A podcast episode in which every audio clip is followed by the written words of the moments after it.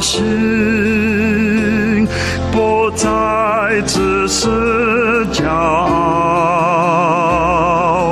情愿完全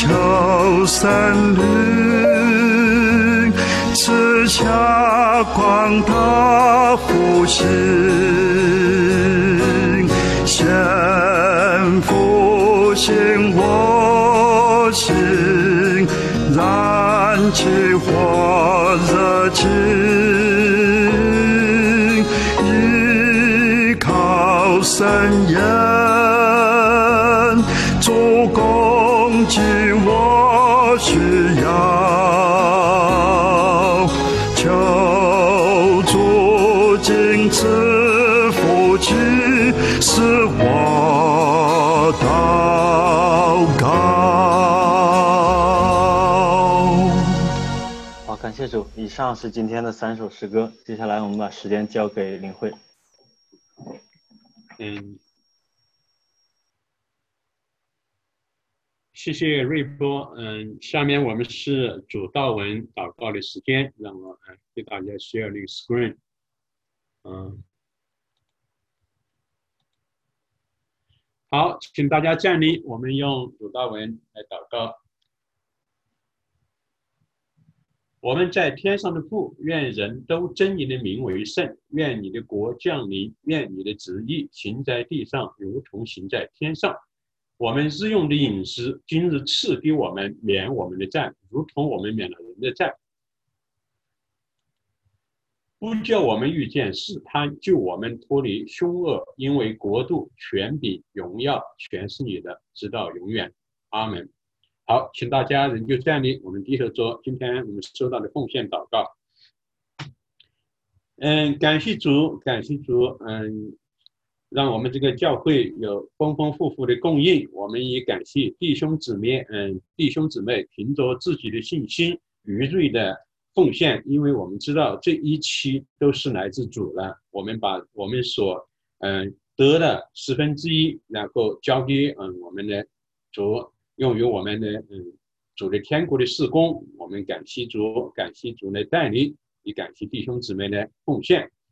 嗯嗯，请主继续看顾我们这个嗯确起然后我们确起一些嗯事工，嗯，我们把这一些事情都交托在主的手上，然后我们凭信心在主里面祷告。嗯，我们再一次感谢主，嗯，请主与我们同在。以上的感恩，我祈求奉我主基督耶稣的名求。好，下面是我们今天读经的时间。让我嗯，好，下面的时间我们交给嗯刘牧师。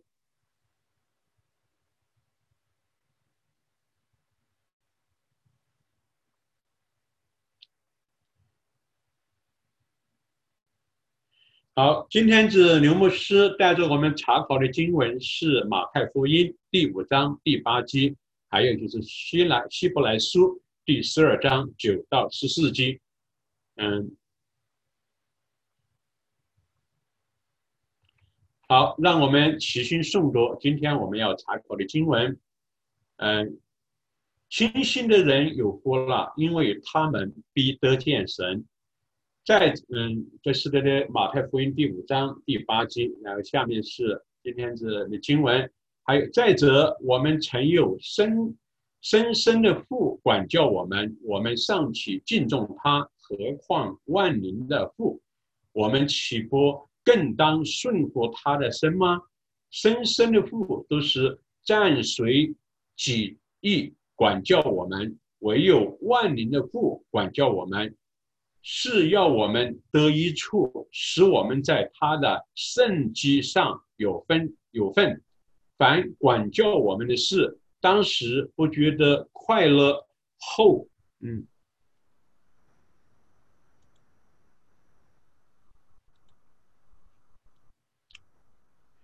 后来却为，哎呀，后来却为那经验过的人结出平安的。果子，这就是义。所以我们要把下垂的手发酸的腿挺起来，也要为自己的脚把道路修直了，使脖子不至于歪曲，反得痊愈。哎，你们要追求与众人和谐，并要追求圣洁。非圣洁，没有人能得见主。今天就是我们要分享的经文，就是这样子。把下面的时间交给我们的牧师。今天我们要呃分享的呃题目是：清心的人有福了。嗯，弟兄姐妹平安。呃，让我们一起做个祷告。天天父上帝，主啊，在这你的主日。主啊，我们聚集在你的殿中，主啊，求你预备我们的心，主啊，求你的灵与我们同在，让我们能够通过查考你的话语，能够听见你，能够见到你。主啊，你的话就是我们脚前的灯，路上的光。我们恳求你与我们同在。我们这样祷告，奉主耶稣基督的名祈求，阿门。好，今天呢，我们查考的，呃，题目是“清心的人有福了”。清心的人有福了。在公元前六百三十七年啊，公元前六百三十七年，大约是先知耶利米那个时代。呃，当时是，呃，在中国的历史上啊，发生了一场战争，叫洪水之战。当时是中国的春秋时期啊。我们看这张图，这是楚国呢，就是这个红色的，他的这个军队啊，来进攻宋国。两国呢，在河南的洪水两岸摆开了阵势，这就是洪水。然后呢，这个粉红色的就是呃宋国。宋国当时的国王叫宋襄公，他来指挥他的军队迎战楚军。这个楚国的军队啊，开始就从这边渡过这个洪水，渡过洪水。呃，在他们开始过河的时候啊，宋国有一个大臣叫子瑜，他就告诉宋襄公啊，现在正是好时机，趁楚军过河，我们来进攻他们。但是宋襄公不答应，他坚持啊，不能在对方还在河里的时候，我们去击打他们。等楚军全部过了河，还没有站稳脚跟的时候呢，子瑜又告诉宋襄公，这是个进攻对方的好时机啊。但宋襄公仍然拒绝了子瑜的建议，非要等楚军排好阵势啊，大家看看，这是排好了阵势啊，再开始进攻。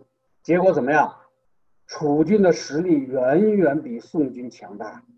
两军开始交战，结果就是宋军惨败，宋襄公也在逃跑的时候因伤重而死。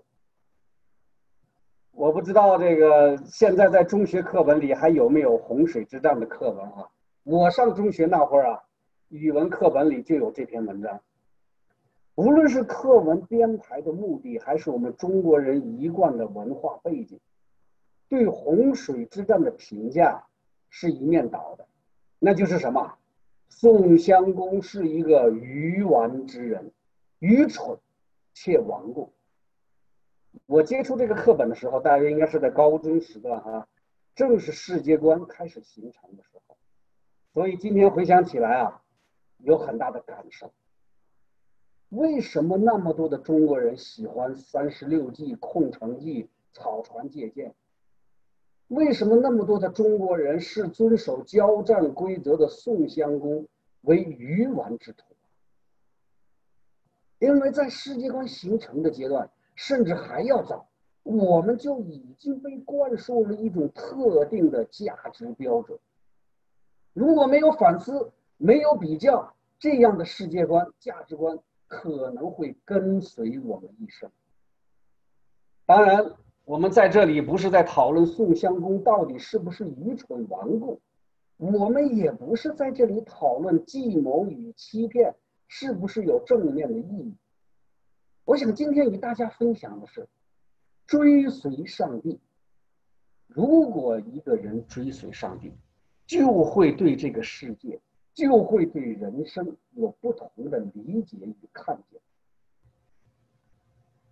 现在我们已经查考到了八福的第六福，清心的人有福了，因为他们必得见神。那前面那五福大家还有印象吗？大家还记得吗？第一个是什么？邻里贫穷的人有福。第二福呢？哀痛的人有福。第三福呢？温柔的人有福了。第四福，饥渴慕义的人有福了。第五福，连续人的人有福了。啊，那今天我们就来查考一下清心的人有福。什么是清心的人有福？为什么清心的人必得见神呢？刚才我们谈到过，正是因为不同的世界观、不同的价值观，让人们对事物、对人生有了不同的理解和认识。其实啊，古人早就看到了这个问题，只不过那个时候啊，人们认为人的思想是来自于心，啊，就是我们解剖学的说的心脏。比如我们中国的古人呢，就认为，大家不知道应该听说过这句话，叫“相由心生”啊。这个“相”是什么意思啊？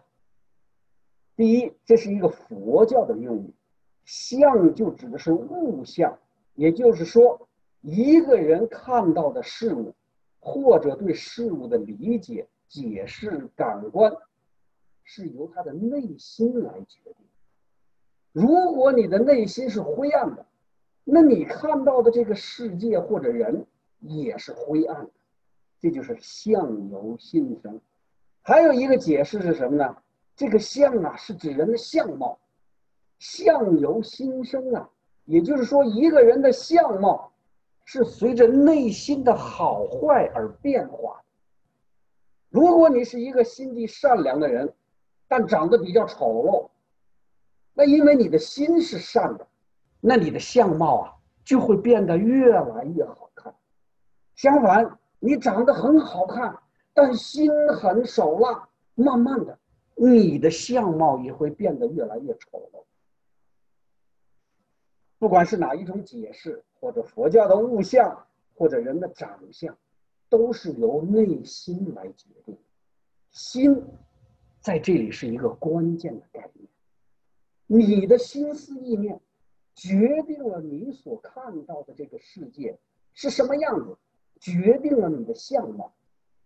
这就是我们中国人对心的理解啊，对内心的理解。比较有趣的是啊，犹太人也把内心赋予了这样的功能，而且啊，他们也和中国人一样，把这个解剖学上的心脏当做了思想的发源地。但我们并不能就此认为中国人与犹太人一样聪明智慧，好多人都这样讲。世界上最聪明的两个民族就是犹太人和中国人。对不起哈，中国人可能和犹太人一样聪明，但真的没有犹太人那样有智慧。聪明和智慧是不一样的。当然，这是另外一个话题。如果以后有机会，我们会讨论这个问题。今天我们就看到了这一点呢。清心的人有福了，清是一个字，心是一个字。我们暂且不讨论旧约时代的犹太思想，我们就来看一看耶稣那个时代对心的理解。心是什么呀？心是什么呀？英文叫 heart，啊，呃，古希腊语叫什么呀？叫 cardia，cardia。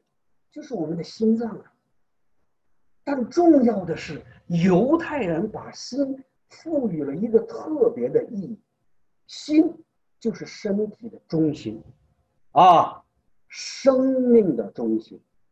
心不仅仅是一个生命中最重要的器官，它还是身体的中心，进而就是思想的来源、精神的来源。对耶稣时代的那个犹太人来说。心更多的是指人的心思和情感，因为心呢代表了一个人，我们有什么样的心思意念，我们就是一个什么样的人。我们想想是不是这个道理啊？是不是这个道理？你是一个什么样的人？呃，什么样的心心，你就是一个什么样的人。所以人的心呐，可以生出恶来。那有这种恶的心的人，那就会怀有邪念、愤恨、嫉妒、骄傲、虚荣、伪善、自私、贪心、诡诈、淫秽。但同时啊，如果一个人的心生出的不是恶，那这个人就会怀有爱、谦卑、温柔、宽容、忍耐、诚实。这就是一件很有意思的事情。同样是一颗心，却可以让人生出不同的思维和行为方式来。为什么会这样？为什么人的思想可以有这么大的作用？可以带来正面的思维和行为，也可以带来负面的行为和思维。为什么呀？回到最开始的话题，为什么宋襄公认为自己是正确的？为什么两千多年来，绝大多数的中国人却认为他是一个愚蠢的人？为什么我们那么欣赏草船借箭、空城计？为什么对狡诈那么推崇？理解这样的问题，特别是我们的心思意念的问题，我觉得我们必须要跳出我们的文化背景、历史背景。我们一定要站在基督教信仰的立场来看待这个问题，只有这样，我们才会理解什么样的心思意念是正面的，我们才会理解怎么样才能得到正确的心思意念。我还要再讲句题外话：为什么今天美国和中国两国政府产生这么大的分歧？为什么大部分的欧洲和发达国家现在与中国的分歧越来越大？今天的经文可能会给我们一些答案。关于清心哈，我们明白了心，我们知道每个人都有心思意念，而且不同的心思意念可以产生不同的思维和行为方式。那耶稣在八福之中所指的清心。到底是什么意思呢？我们还是必须要回到犹太人的传统上，看看“清”是什么意思。只有明白了“清”啊，清新的“清”，我们才会明白耶稣想要表达什么。清新啊，啊，英文叫 pure heart，啊，这个是前边两个单词 holy。c a t h a r o 这个就是代表清啊，这边后边这个呃就是这个 cardia，我们刚才提到了这个心。当然，这两个 holy 和 te 他们是这个定冠词。对犹太人来说，清啊就是清洁。这是一种什么清洁呢？从这个本意来说啊，犹太人的文化的。文字的本意来说，有这么一块布，你把它平铺开来，没有任何的褶皱，也就是说什么？这块平平的布，干干净净，没有隐藏任何的东西，这就是清啊。我们英文把它翻成 pure，中文翻译成清，类似于我们。感觉有些不太词不达意。如果翻成清纯、洁净比较好。也就是说，这个词啊，不仅仅表示表示清洁、干净，里面还有清纯的意思啊。所以我们可以把清新可以把它理解成或者译成洁净的心啊。如果我们把它看作洁净的心的话，那就比清新更有意境。那洁净的心是怎么样一个捷径法？对犹太人来说，当人走进上帝，比如通过礼仪和上帝交通的时候，啊，比如他们要要祭祀啊，还有什么这些要和上帝交通的时候，一定要清洁自己，不与律法所讲的污秽之物去接触。也就是说，当人来到上帝面前的时候，必须把自己与不圣洁区分开来，要让自己圣洁，就像一块铺平的布一样。就列这样的律法很多啊，条例很多啊，比如在立未记第十章，耶和华小谕亚伦说：“你和你儿子进会幕的时候，清酒、浓酒都不可喝，免得你们死亡。这要做你们世世代代永远的定力，使你们可以将圣的、俗的、清净的、呃洁净的、不洁净的。”分别开来。上帝是纯洁的，那犹太人来到他的面前，就必须遵守洁净的律法，不能因自己的污秽而玷污上帝。再往后走，犹太人呐，慢慢的又把礼仪上的洁净啊，引申到灵性上的纯洁。作为上帝的子民呐。你必须要做到没有瑕疵，要不犯罪，要诚实无伪，要正直公义。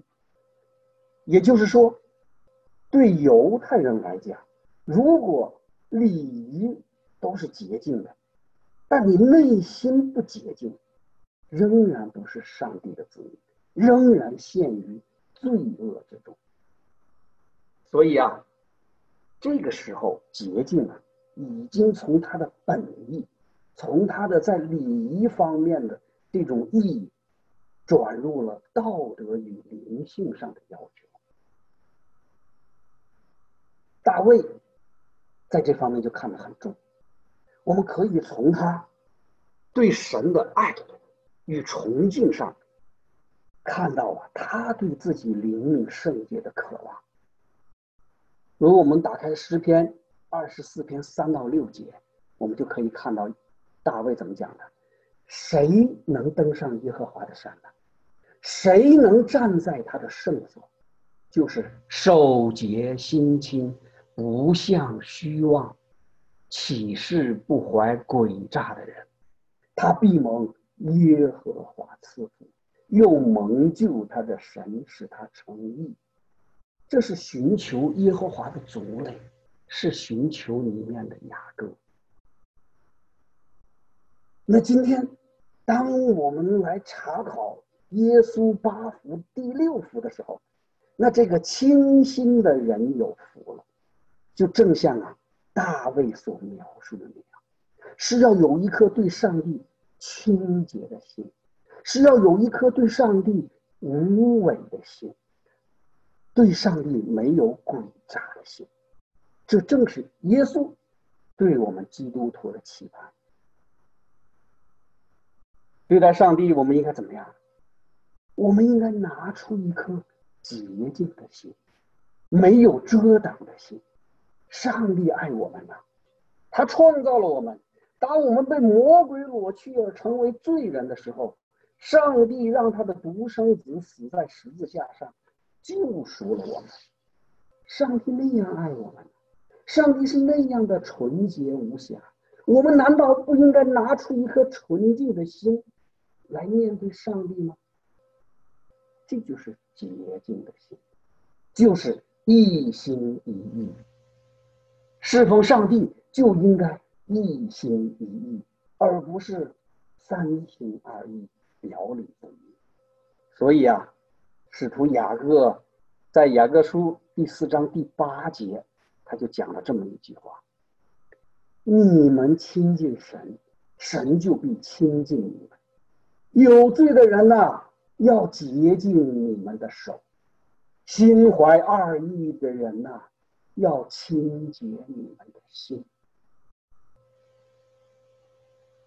我有时候总在想，我说那好吧，主啊，你在圣经里给了我们那么多的例子，鲜活的例子，比如挪亚，比如摩西，比如大卫，比如使徒，那么多的例子，啊，他们用他们纯洁的心来面对上帝。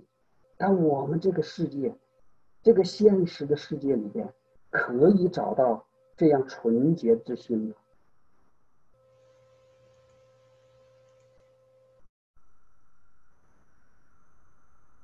这位是谁呀？这位是谁啊？这就是被，这就是一千多年来被这些基督徒们视为最早的修道士，圣安东尼。啊，今天我们主日学也谈到了这个问题了，修道士啊，圣安东尼。安东尼是古代埃及的基督徒啊，他出生于一个非常富有的家庭。年纪很轻的时候，他的父母就去世了。他那时候才十几岁，大概十三四岁，给他的妹妹，呃，给他还有他的妹妹留下了大笔的遗产。安东尼是一个很虔诚的基督徒，他非常注重他个人的生命与神的关系。在他父母过世时间不长，他就经常到教会里去默想。有一次啊，在他去教会的路上啊。他就在思索如何像使徒一样舍弃一切，一心一意跟随主。等到了教会，正好听到有人在宣读福音书，而福音书的经文正是马太福音十九章里耶稣对一个富有的少年的教导：“你若愿意做完全的人，可去变卖你所有的，分给穷人。”就必有财宝在天上，你还要来跟从我。哦，这句经文呐，给深深的激励了安东尼啊，所以他留下了一部分财产给妹妹，把他的那一部分全部都变卖了，去周济穷人。后来呢，他又听到了一句经文，那句经文怎么讲呢？所以不要为明天忧虑。因为明天自有明天的忧虑，一天的难处一天当就够了。他听到了这句话，然后他就放弃了所有的财产，把妹妹交给基督徒的姐妹们，自己就开始了苦修的生活。什么是苦修生活？苦修的生活就是离开世俗世界，到荒郊野外去苦待自己的身体。吃最少、最简单的食物，没有任何财产，保持一个最基本的生活状态。安东尼可以把财产分给穷人，那他为什么要追求这种苦修的生活呢？因为他要与神同在，他要追求神，用一颗纯洁的心去追求神，因为他知道，唯有纯洁的心。洁净的心，才可以见到神。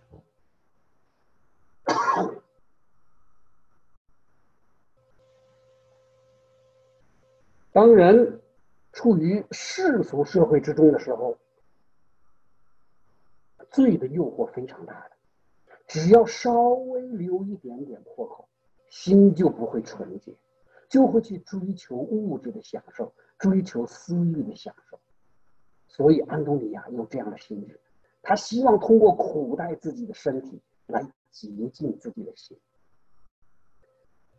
他活了一百岁哈，但是在最初的那开始修道院的那二十五年当中啊，安东尼除了默想神之外，他只做两件事，一件就是与内心的情欲征战。人有七情六欲啊，人的七情六欲会把人带离上帝，让人陷入罪恶之中。所以他要与内心的情欲征战。第二件事，他要与魔鬼的权势征战。魔鬼无处不在，魔鬼会使出各种的方法，借着人的私欲来捆绑人。啊，就像魔鬼对亚当夏娃的引诱，就像撒旦对刚刚受洗的耶稣的引诱。这个圣安东尼他知道魔鬼的力量，知道魔鬼的狡诈，所以在这个二十五年当中啊。他把大部分的时间都花在了与罪恶征战上。其实不仅仅是圣安东尼奥，从那个时候开始，一直到中世纪，有很多的人都投入到苦修之中，因为他们都想借着对肉体的折磨和情欲的捆绑，来洁净自己的心，好接近上帝，并得见神的荣光。有没有功效啊？应该会有一些。啊，我曾经读过，呃，这些苦修士他们的语录集啊，确实能给我带来很大的亮光。但大家有没有发现，这样的苦修，这样人为的对心思意念的清洁，他们靠的是什么？靠的是自己的力量。也就是说，用自己的毅力，用自己的行为来洁净自己的心，这样很难行得通。也很容易走偏的，实际上就是这样的。到了中世纪啊，那时候人们很虔诚，所以说越来越多的人呢，都把财产献给了修道院，献给了那些苦修人的团体。当这些苦修人呐，得到越来越多的田产和财产的时候，怎么样？他们的苦修生活自然而然就走到了尽头。所以我们要思考一个非常重要的问题。既然耶稣告诉我们清心的人有福了，我们怎么样才能得到一个洁净的心来面对上帝？我们到底怎么去做才能有一颗洁净的心呢？根本不是我们怎么去做呀，而是神如何帮助我们去有一颗洁净的心。人不会有洁净的心。人也不可能靠着自己的努力来得到洁净的心。我们必须怎么样？我们必须要借助圣灵的帮助。我们必须要借助圣灵的帮助。我们基督徒都想像耶稣所指出的那样，对上帝有一颗洁净的心。但这样的洁净的心，只能通过圣灵带给我，因为圣灵才有这样的能力。也因为圣灵有这样的意愿，为主的门徒预备清洁的心，所以使徒行传十五章里讲了这么一件事情哈，有几个法利赛的基督徒，他的背景是法利赛人以前，后来成为基督徒了。有几个法利赛的基督徒来与使徒争论了，希望遵守基督徒要遵守摩西律法，还要行割礼。彼得就站起来。就跟他们讲，他说：“诸位弟兄啊，你们知道神早已在你们中间拣选了我，叫外邦人从我的口中得听福音之道，而且相信，知道人心的神也为他们做了见证，赐圣灵给他们，正如给我们一样，又借着信洁净了他们的心，并不分他们我们。”这里讲的很清楚啊，神赐圣灵给他们，又借着圣灵带来的信，清洁了他们的心，所以没有圣灵就没有洁净的心。第二个，我们还要怎么样？要寻求真理啊，顺从真理。彼得在彼得前书讲过这么一句话。你们既因顺从真理，洁净了自己的心，以致爱弟兄没有虚假，就当从心里彼此切实相爱。当我们通过圣灵，通过神的话得到了洁净的心，我们才会用这颗洁净的心去爱上帝，去寻求上帝。所以，耶稣讲到基督徒。要遵循的最大的两个命令，大家还记得啊？第一条就是你要尽心、尽性、尽意爱主你的神。那这个尽心的心啊，你要尽心、尽意、尽性。这个尽心的心，就是一颗清洁的心、纯洁的心，一颗干干净净、没有杂质的心。我们会发现。尽管我们的心目前还达不到这样的洁净、这样的纯洁、这样的干干净净，但这是我们的目标啊，这是我们的职责呀。用我们的心去爱上帝，而只有洁净的心、清洁的心，才会真正的去爱上帝。回到我们最早讨论的问题，为什么我们大部分的中国人会去耻笑宋襄公啊？耻笑他的愚蠢顽固？那是因为我们中国人从来就没有上帝的概念，从来就没有罪人的概念，从来就没有耶稣救赎的概念。呃，讲句题外话，有好多人说，哦，呃，老子呃或者我们的传说里面就有上帝。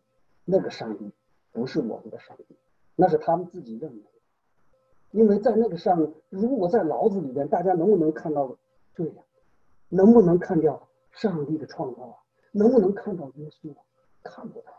所以老子里的上帝，或者说是中国文化里的上帝，根本就不是我们信仰中的上帝啊。所以说，我们自己呀，中国人呐，有一套自己的世界观呐。有自己的一套价值观呐。我们从一出生就信奉“人不为己，天诛地灭”，而信奉上帝的人，信奉上帝的民族，他们必须要纯洁他们的心，他们必须要清洁他们的心，因为他们要用这一颗心去见上帝，要用这颗心去爱上帝，自然而然。他们就为此生出了另外的一套世界观和价值观。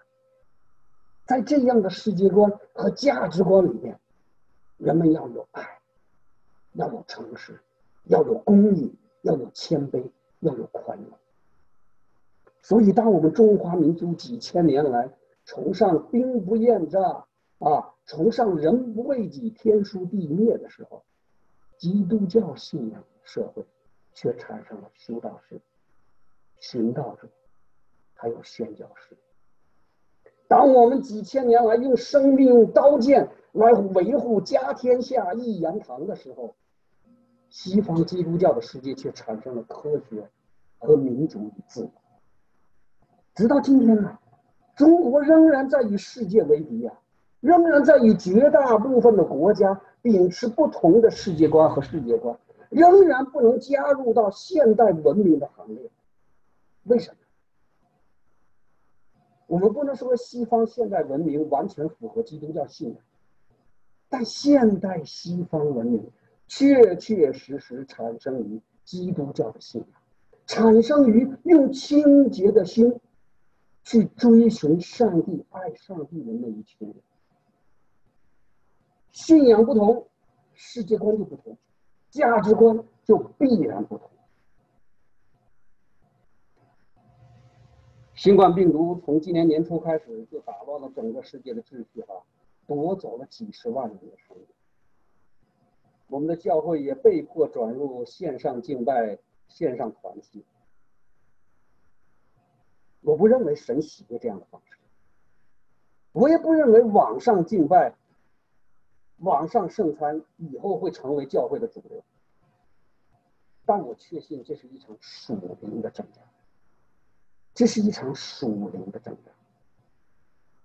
我只是比较好奇呀，我们有多少弟兄姐妹，天天在思考，什么时候能回到教会啊？什么时候能回到耶稣的身体里边？在这个特别的时刻，我们确实需要神的保守。需要神的看顾，不生病，不被传染。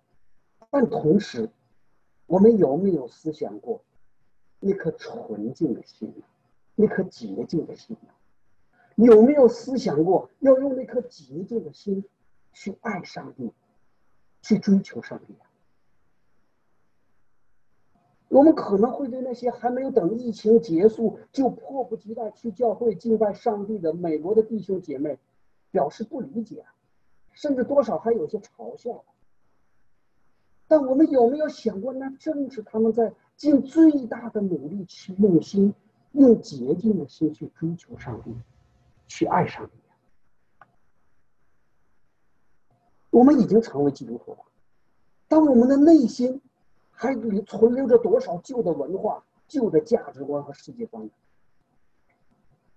如果我们没有那样的去看重基督徒要有一颗洁净的心，要有一颗纯洁的心，我们怎么能够看见上帝呢？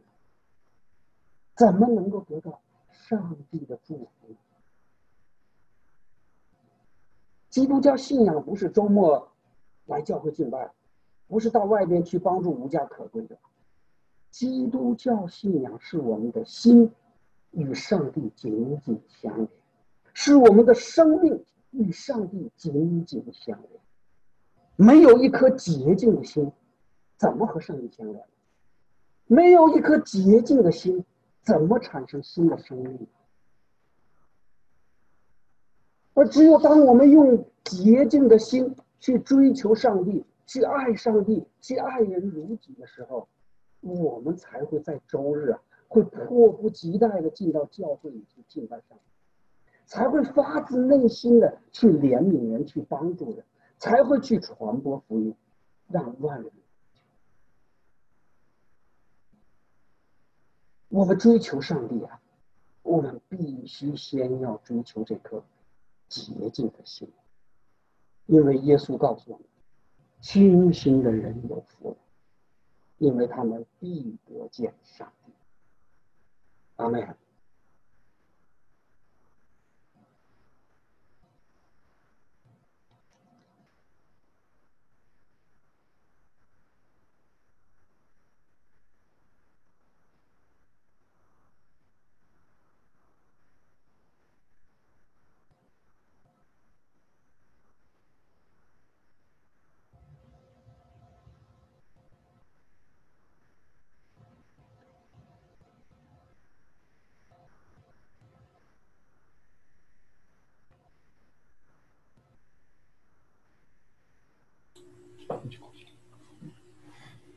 好，谢谢呃刘牧师的正道。嗯，下面是我们嗯唱嗯三一颂的分享那个。